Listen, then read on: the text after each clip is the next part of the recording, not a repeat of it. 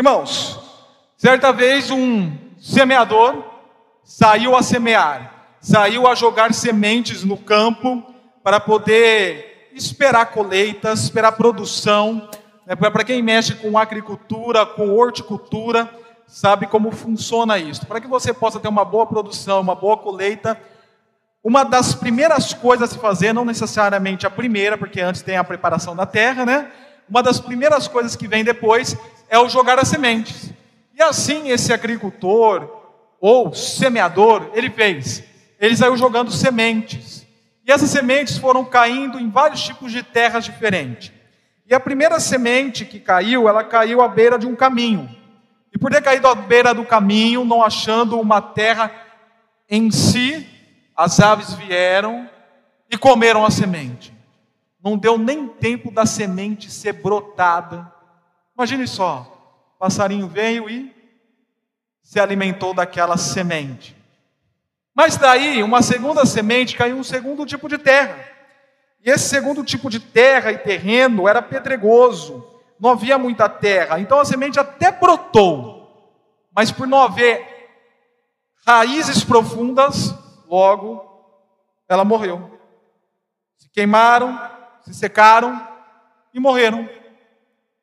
Aí uma terceira semente caiu um terceiro tipo de terreno. E esse terreno, conforme o Ronaldo orou, ele tinha vários espinhos. Esses espinhos cresceram e sufocaram as plantas. E essas plantas, por falta de oxigênio, e nós já sabemos e aprendemos na aula de biologia que a planta também precisa respirar, por falta de oxigênio, também morreu. Três sementes lançadas, em três terrenos diferentes, e nada de resultado. Só morte atrás de morte. Ah, mas houve a quarta semente. E a quarta semente, ela caiu numa terra boa.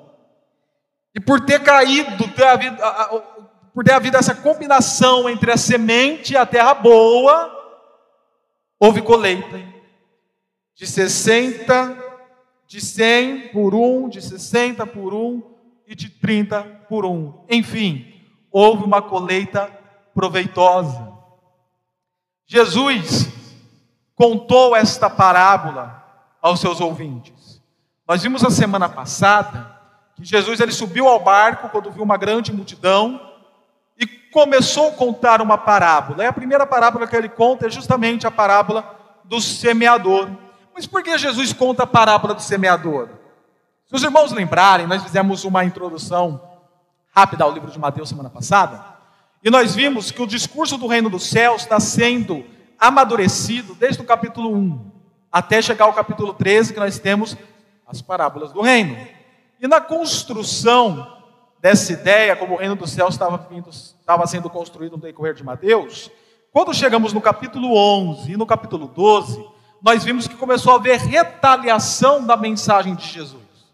Quando Jesus estava pregando o reino dos céus, realizando os milagres, realizando as curas, promovendo o ensino, começou a haver a investida dos mestres da lei, dos fariseus, dos saduceus, dos escribas, contra Jesus. Isto é, a mensagem de Jesus não era unânime. Nem todos aceitavam a mensagem do próprio Cristo. Haviam aqueles que criam, se compatibilizavam, ouviam e muitas vezes não seguiam. E havia aqueles que colocavam em total descrédito a mensagem de Jesus. Como também havia aqueles que ouviam e guardavam. E justamente por causa deste contexto, de uns que ouviam e guardavam, de outros que ouviam, mas não seguiam, e, do, e de outros que não ouviam e nem seguiam, Jesus colocou para contar essa parábola, mostrando que a mensagem do reino dos céus é justamente isso: são sementes lançadas aos campos, mas nem todos os campos são preparados para brotar, crescer e colher tamanha semente. É por isso então que a semana passada nós fizemos uma exposição do versículo 3, do versículo 10 ao 17, e 34 e 35, e nós compreendemos que o uso da parábola de Jesus e da mensagem do reino dos céus era justamente para aqueles que não entendem, não continuem a entender, continuem obscuros em seus conhecimentos, cegos. Nós até falamos da doutrina dos efeitos noéticos do pecado, não sei se vocês lembram disso, mas aqueles que compreenderão serão clareados, e nós falamos sobre isso na doutrina da perspicuidade, serão clareados no seu entendimento para receber a mensagem do reino dos céus. E a partir disto, nós afirmamos que a mensagem do reino entre nós, ela é enigmática, tão similarmente quanto é revelada. Ou seja, ela é enigmática, ela é misteriosa para aqueles que não creem. E isto é proposital da parte de Deus. Todavia, ela é revelada para aqueles que creem. A mesma mensagem é incompreensível para uns, mas facilmente compreensível para outros. E isso está tudo direcionado conforme o coração da pessoa, da incrédula e da crédula. A incrédula não compreende, não crê, é mistério para ela. Então é até complicado quando você chega numa igreja, a pessoa fica falando é mistério, irmão. É mistério para quem não crê. Mas para quem crê, conforme Efésios capítulo 3, é revelado. A mensagem é revelada.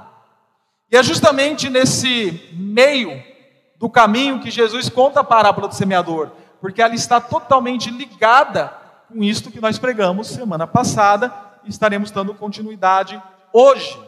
E agora, a partir do texto que está aberto aqui para nós lermos, a ideia geral dele é: o semeador saiu a semear. E o versículo 4 ao versículo 8 nos mostra que ele semeou em vários campos, conforme eu acabei de narrar essa história. Semeou em vários campos. E a partir disso, de ter semeado em vários campos, Jesus ele faz um convite no versículo 9 da seguinte maneira: Aquele que tem ouvidos para ouvir, ouça. Essa história que eu estou contando para vocês essa narrativa, essa parábola, e eu expliquei também o que significa parábola semana passada. Esta parábola que eu estou falando para vocês, não é historinha para pôr dormir, não é história da carochinha, não é para um momento de entretenimento ou simplesmente para trabalhar com a imaginação de vocês. Esta parábola, ela tem verdades espirituais contidas nela. Então, se vocês têm ouvido e coração e mente para compreender isto que eu estou dizendo, compreendam. Porque é justamente isso que significa a palavra ouvir e o imperativo ouça. É você ter a compreensão de todo o contexto o ensino que está sendo colocado. É esse o sentido da palavra no original. Compreendam o que eu estou dizendo para vocês. E depois, lá do versículo 18 ao versículo 23, ele vai explicar as verdades espirituais desta parábola. Mas antes de nós continuarmos, eu quero lhe fazer duas perguntas. A primeira é esta: Qual terreno é o seu coração em que a semente caiu? Qual é? Neste momento, não me importa em saber qual é o terreno do coração do Walter, da Duda, do Tião. Não me importa. E também não deve importar a você qual é o terreno do coração da pessoa que está do seu lado. Você tem que responder isso para você mesmo, para consigo. Qual é o terreno do seu coração que a semente do Evangelho caiu? E a segunda, e a segunda pergunta é essa que eu vou dar destaque aqui. Você, uma vez que está entendendo qual é a visão da nossa igreja, se é uma igreja local, missionária, evangelística e missional, não só na teoria, mas que vista a camisa e saia realmente para assim fazer. Você, participando desse ministério, tem a maturidade de que ao anunciar o evangelho do reino, nós teremos várias respostas. Não é só uma resposta que nós teremos. Você tem a maturidade que você vai tomar um não bonito na sua cara? Rapidamente aqui para dizer, mas quando nós fizemos a trans lá em Pirassununga, a Nathalie estava, acho que de todos que estão aqui, estava a Nathalie, o Marco Júnior e a Bela, né? Estavam comigo. Também, mais algumas outras pessoas. E nós saímos em duplas fazendo evangelismo. E tinham pessoas que ouviam, tinham pessoas que não ouviam. E tinha uma pessoa que abriu a porta e falou: Vocês são crentes? Eu sou católica roxa. Pá, na nossa porta. Outra que abriu a porta e chamou a Nathalie lá para dentro para assustar a Nathalie com seus santos do candomblé. Não é todos que vão estar com o coração acessíveis. Outros de contextos neopentecostais que olhou para mim e falou: Vocês são batistas? Somos. Vocês não acreditam na expulsão de demônios, saiam daqui. Falou isso para mim. Isso porque nós estávamos indo doutrinar o filho dela, que era usuário de droga, precisando, e aceitou estudo bíblico. Nós fomos lá dar o estudo bíblico, ela nos expulsou. Então nós precisamos ter essa maturidade. Porque muitas vezes nós culpamos a igreja, nós culpamos algumas pessoas, mas nós esquecemos que as pessoas que estão recebendo a mensagem têm variados corações diferentes. E algumas vão na sua cara falar: não, não quero. Recentemente estive convidando duas pessoas a vir para a igreja. E um dos maiores evangelismos é este: é você convidar a pessoa para vir ao culto público. Que aqui é o corpo de Cristo reunido. Nós apresentamos o próprio Cristo quando a pessoa vem ao culto público. Chamei duas pessoas. Uma ficou acessível à mensagem, se interessou, já falou variadas vezes que viria, mas não veio ainda. Mas virá. Espero eu. A outra já falou: não, não vou, não gosto, não quero. Então, queridos e queridas, esta mensagem que está sendo pregada semana passada, estendida para hoje, é para nos amadurecer em relação a isso. Não é tudo um belo conto como nós esperamos, no sentido de conto de fadas, tudo cor-de-rosa, o colorido. Infelizmente, nós teremos aquelas pessoas que são resistentes ao Evangelho. Que nós tenhamos tamanha maturidade para lidar com elas. Então, a partir disto, a partir deste, dessa breve introdução que eu fiz para vocês, e baseado no texto, na parábola e na explicação da parábola que nós estaremos a expor nesta noite, eu afirmo justamente isso que está no nosso slide. A mensagem do reino entre nós é divulgada aos corações, e cada qual receberá conforme é. Conforme é aquele coração, conforme é o terreno daquele coração, conforme é a, a disposição daquele coração, é a maneira que ele vai receber a mensagem. E nós podemos contemplar essa afirmação que eu acabei de fazer para vocês, apresentando quatro tipos de corações, que eu chamo de coração arrebatável, o coração apostatável, o coração apertável e o coração aceitável. Vamos começar a falar do primeiro tipo de coração, que é o coração arrebatável.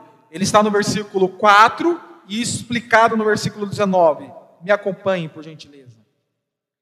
E quando lançava a semente, parte dela caiu à beira do caminho, e as aves vieram e comeram. Qual é a verdade espiritual que está inferida nesse versículo?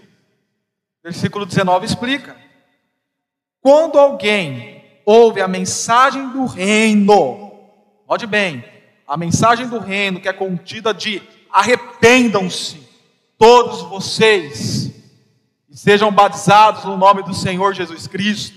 Atos capítulo 2. É uma mensagem não só do crer. Alguns teólogos, eles fazem essa distinção. A mensagem, o, o evangelho da salvação, o evangelho do reino. E os teólogos de Dallas, e eles falam que o evangelho da salvação, o critério é crer evangelho do reino, o critério é arrepender. Arrependam-se. Ele é um evangelho incisivo, confrontativo. Ele é um evangelho que ele não vem como um gatinho. Esse é o nosso grande problema. O Jonas Madureira fala sobre isso. Muitas vezes nós queremos mostrar o evangelho do reino de Jesus Cristo como um gatinho que vem mansinho, fazendo carinho em você, minhão, né? E fazendo aquele carinho. Ele não quer mexer com você, ele não quer mexer com a sua estrutura, ele só quer te deixar mais confortável. Aí começa a fazer aquele barulhinho que o gato faz, tipo. Já ouviram isso? Vocês sabem que aquele barulhinho do gato é para acalmar, né? Ajuda a acalmar pressão arterial e assim por diante. Nós, nós vemos o evangelho muito dessa perspectiva, essa perspectiva oriental, budista, hinduísta da religião, e não cristã. O evangelho não. O evangelho ele é um leão que ruge fortemente. Ele é um evangelho que quando ele vem, ele rompe as portas. Ele avança. Ele confronta, ele mexe com a estrutura. Ele traz tremor e temor, temor e tremor. Ele chama ao arrependimento. E daí, quando vem essa mensagem do reino, e não a entende, conforme nós já falamos na semana passada, daqueles que não entenderão realmente, o maligno, que é uma referência ao diabo realmente aqui, vem e lhe arranca o que foi semeado em seu coração. Rapidamente ele tira. Então, do jeito que a pessoa ouve, o diabo já vem toma aquilo e não deixa que o efeito venha a ser realizado na vida daquela pessoa, no coração dela. Note bem, irmãos, variadas vezes eu estou falando isso, eu quero dar um destaque para essa palavra hoje, que é o tema da mensagem: o coração. A palavra coração, no texto bíblico, na teologia bíblica, nas doutrinas bíblicas, ele não significa um, o batimento cardíaco que nós temos. Aqui o que está dentro da nossa caixa torácica do lado esquerdo do peito, fazendo que balbucia o sangue. Não é esse significado do coração na teologia e na Bíblia. Também não significa emoções e sentimentos. Ah, a semente veio e mexeu com as minhas emoções, fez eu chorar, fez eu rir, fez eu pular. Não, também não significa sentimentos e emoções. Coração não significa isso. Ou, ou o coraçãozinho dos namorados, dos apaixonados, né, daquele símbolo assim, que eu estou fazendo com a minha mão. Ele também não significa isso. O lugar que, que vai ficar apaixonado lá pelo, por aquela, aquela pessoa específica, né, o adolescente no caso. Não. O coração, ele tem um sentido de o fundamento de todo o ser todo o ser. Então você é um ser composto de várias partes. E todas as partes suas estão ligadas a um lugar chamado coração. Todo o fundamento do seu ser está ligado no coração. Tanto que essa palavra é usada para falar de semente de plantas no original grego. Porque é a partir da semente que tudo nasce é usado para falar do núcleo da madeira, do cerne da madeira, porque é no núcleo da madeira que tudo está fortalecido. Assim é o ser humano. O alicerce do ser humano, toda, toda a base da sua construção está no local chamado coração. É por isso que Salomão fala em Provérbios capítulo 4: se for para guardar algo, guarde o seu coração, porque dele procede a fonte de vida, ou as saídas da vida. Nós estudamos isso nos PGMs duas semanas atrás, duas quartas-feiras seguidas. A centralidade do coração e a necessidade de nós conhecermos isso. E se o inimigo vem e rouba esta mensagem do centro do seu ser, automaticamente todo o seu ser está perdido e destinado à perdição. É por isso que eu falei o que eu falei o ano passado numa exposição de Hebreus, de um texto de Hebreus, acho que é do capítulo 10, de que a busca pela qualidade de vida, né, uma, uma vida fisicamente melhor, psicologicamente melhor, afetivamente melhor, biologicamente melhor, a busca disso, de comer bem, fazer uma atividade física, ir a uma terapia, ter uma terapia ocupacional, um hobby, tudo isso é bom. Tudo isso promove qualidade de vida, mas nenhuma destas coisas promove o sentido da vida. E tão E a qualidade que eles promovem, essas coisas promovem, é tão boa, mas ao mesmo tempo insuficiente para te dar sentido de vida. O sentido da vida ele ocorre quando o seu coração é redirecionado para o autor da vida, é Deus. Então, aqui nós temos o primeiro tipo de coração, o coração arrebatável, ou seja, a palavra arrebatar no sentido de tirar de um lugar e mandar para o outro, de transportar, de, no piscar de olhos. Esse é o coração arrebatável, que a semente cai e logo ela é arrebatada do coração e não tem efeito nenhum. O segundo tipo de coração é o coração apostatado, teve a salvação em si. É que o apóstolo João fala lá em 1 João, na humilha de João. Eles estavam em nosso meio, mas jamais foram nos nossos. Eu lembro quando um irmão da nossa igreja pegou e falou na pregação no estudo bíblico aqui, o fato de você estar no McDonald's não faz você um lanche. O fato de você estar numa mecânica não faz de você um carro. O fato de você estar dominicalmente junto com a igreja não quer dizer que necessariamente você é um cristão.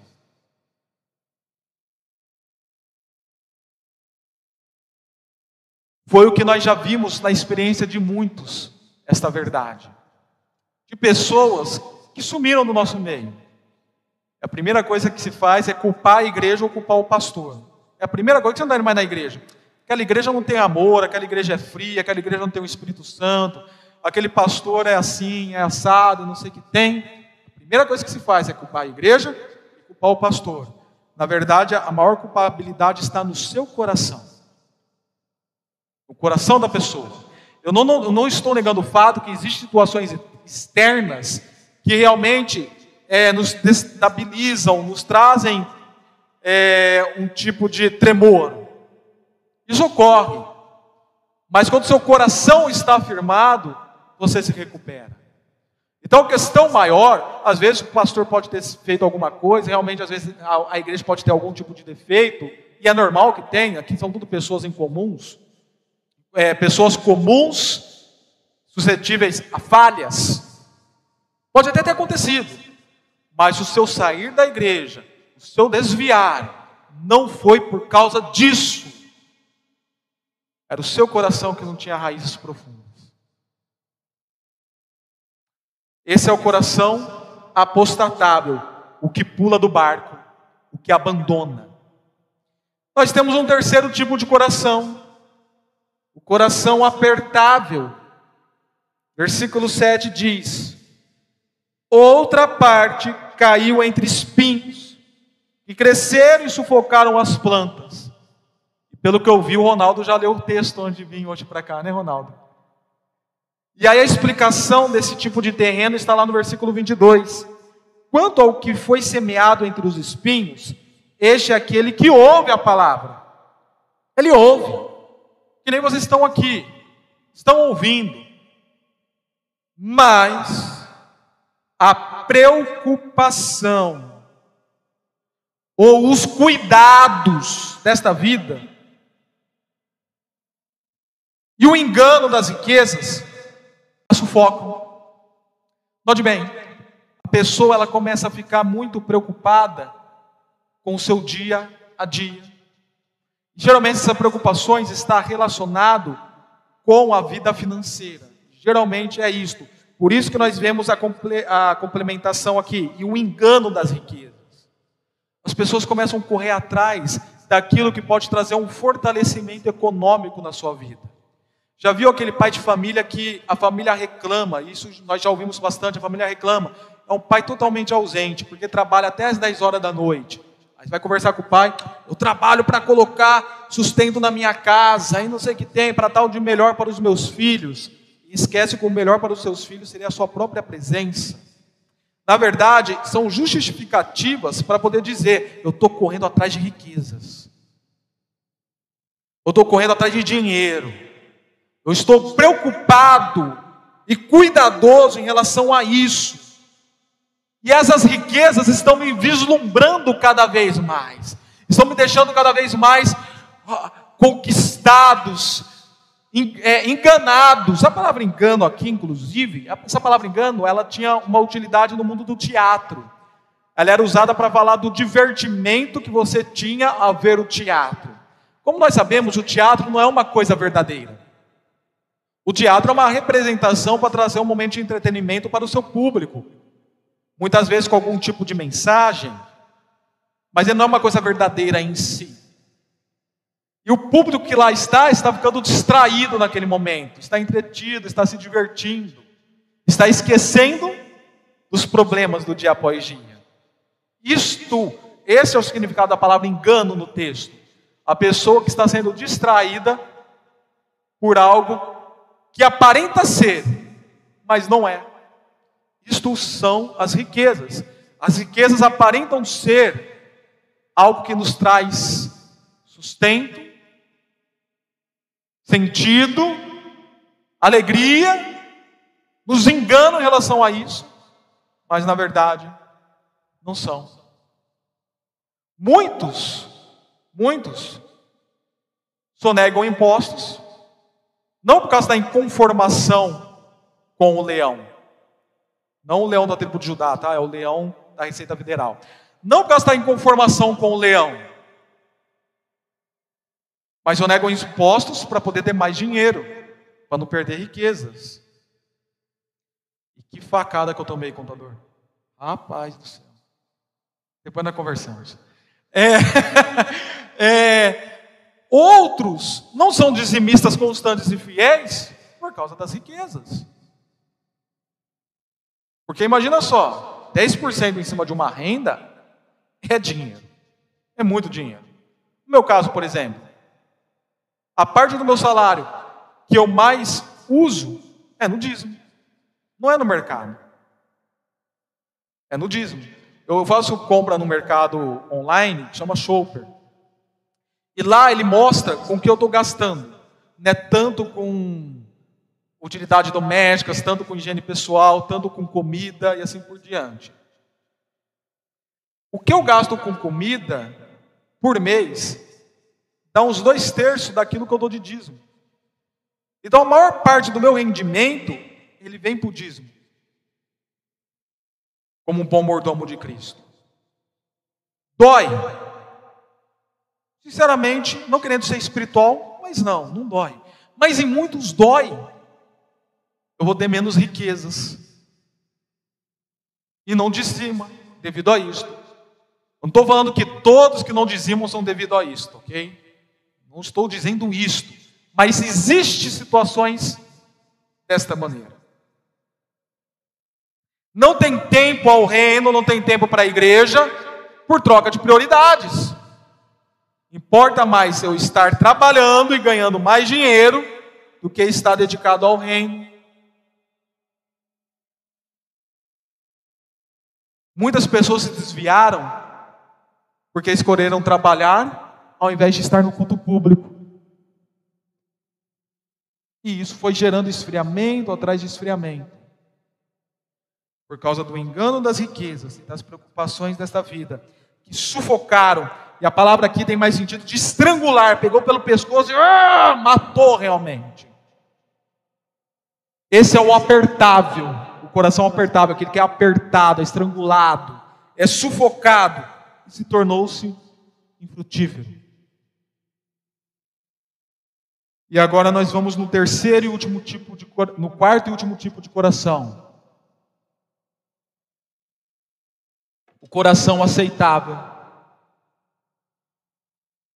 Versículo 8. Outra parte caiu entre outra parte ainda caiu em boa terra. Deu boa colheita. A 100, 60 e 30 por um. Tem muita semelhança com a parábola dos talentos lá de Mateus 25, essa parte aqui. E a explicação dele está no versículo 23. E finalmente, o que foi semeado em boa terra, este é aquele que ouve a palavra e a entende, a compreende de fato. É aqueles que foi dito do versículo 16 ao 17. Os outros corações se referem àqueles que estão no versículo 11 até o Agora, estes, este coração do versículo 23 está relacionado com o versículo 16 e 17 que nós pregamos semana passada. E dá uma colheita de 100, 60 e 30 por um. Ou seja, quando a semente cai no coração correto, ela brota, ela cresce e dá produção. Algumas pessoas aqui falam, ah, são três tipos de cristãos, né? Os cristãos mais fracos, os cristãos médios e os cristãos fortes, né? Então os fortes seriam os de 100, os médios, os médios de 60 e os fracos de 30. Inclusive até teólogos famosos como D.A. Carson acreditam nisso daqui.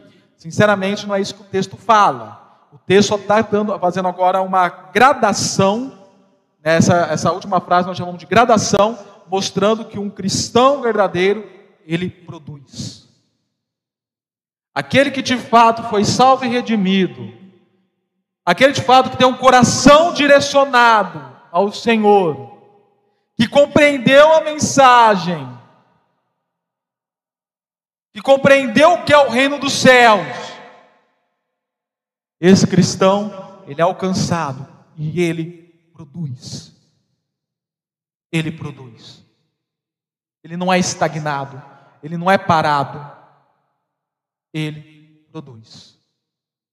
Ele não é usuário de banco.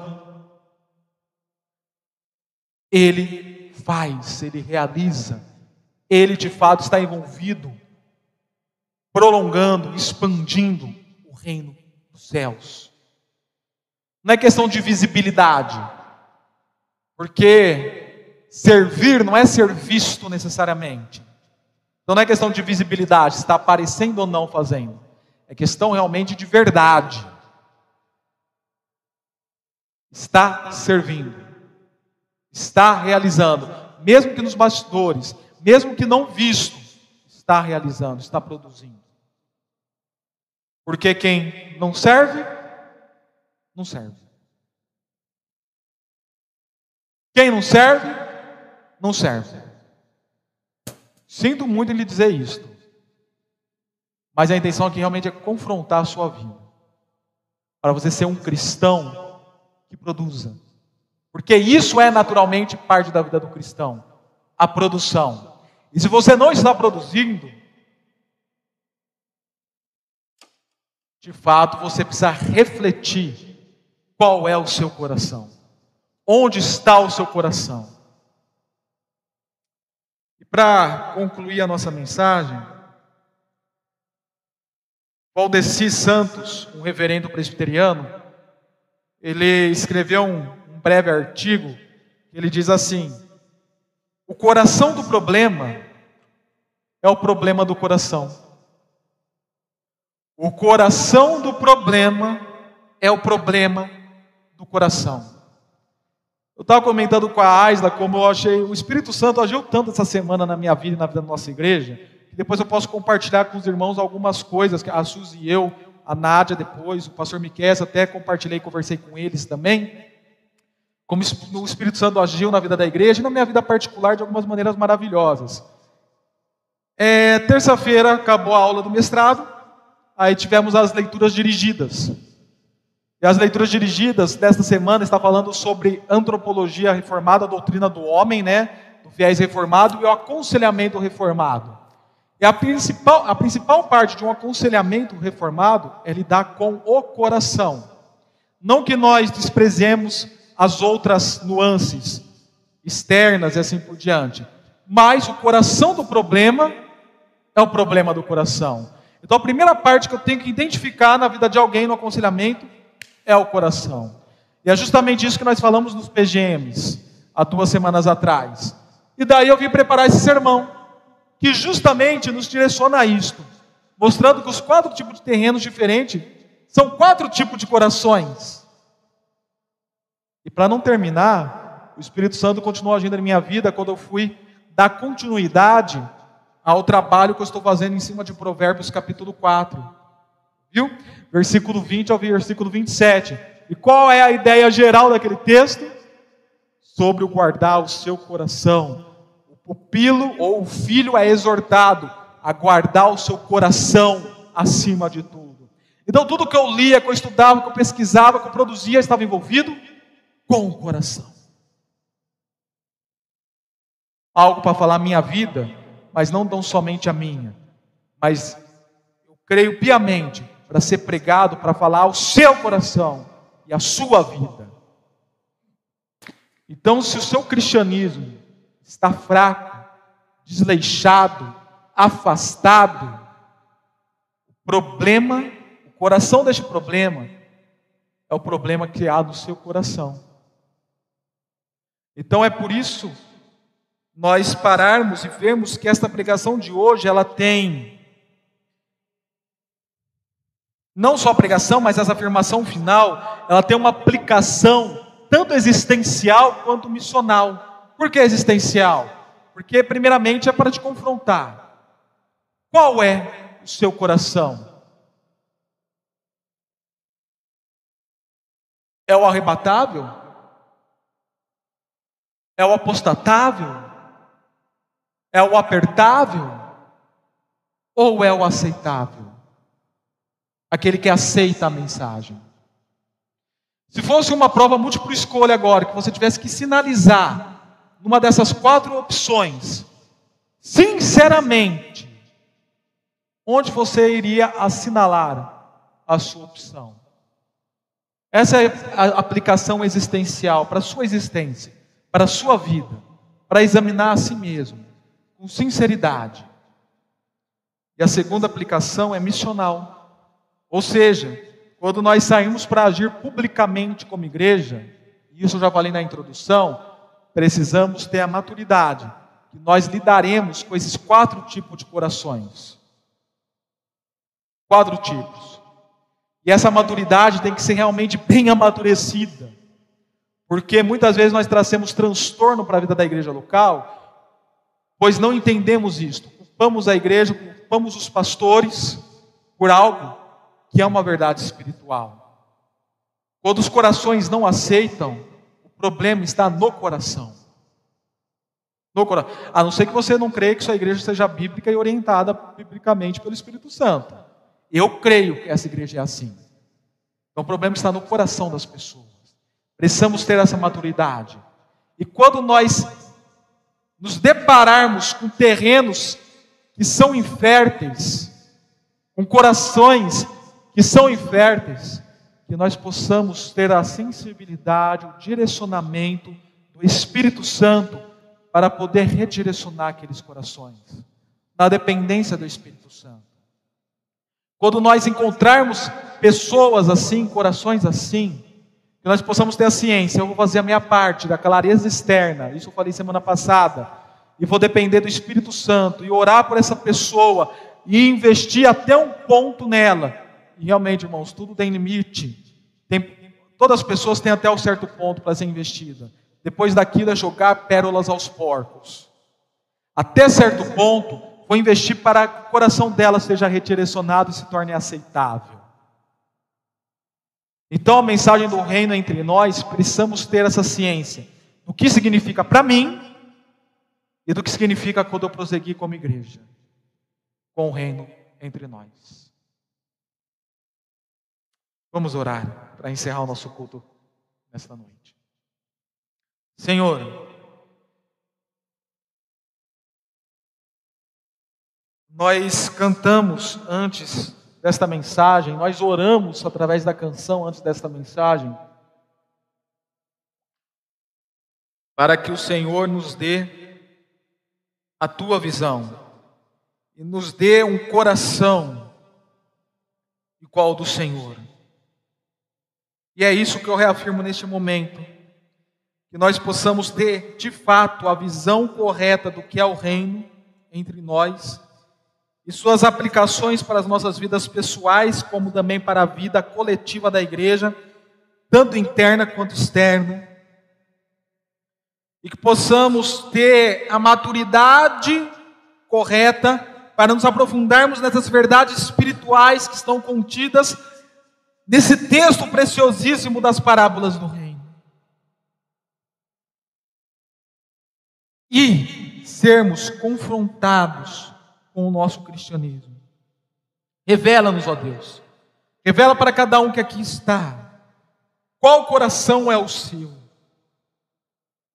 Qual terreno é o seu? E se é necessário haver redirecionamento nesta noite de corações, que assim haja em nome de Jesus, para que não sejamos cristãos só no anonimato, mas sejamos cristãos em espírito e em verdade, com os corações realmente conquistados, apaixonados e consagrados em Sua presença.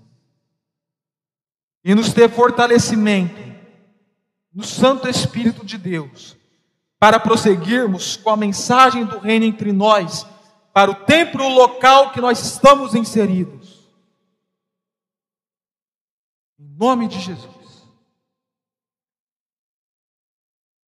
E que a graça salvadora do nosso Senhor Jesus Cristo, o amor de Deus o Pai, e que as consolações do Espírito Santo de Deus estejam sobre nós, desde agora, para todo sempre, em nome de Jesus. Toda a igreja diz: e amém.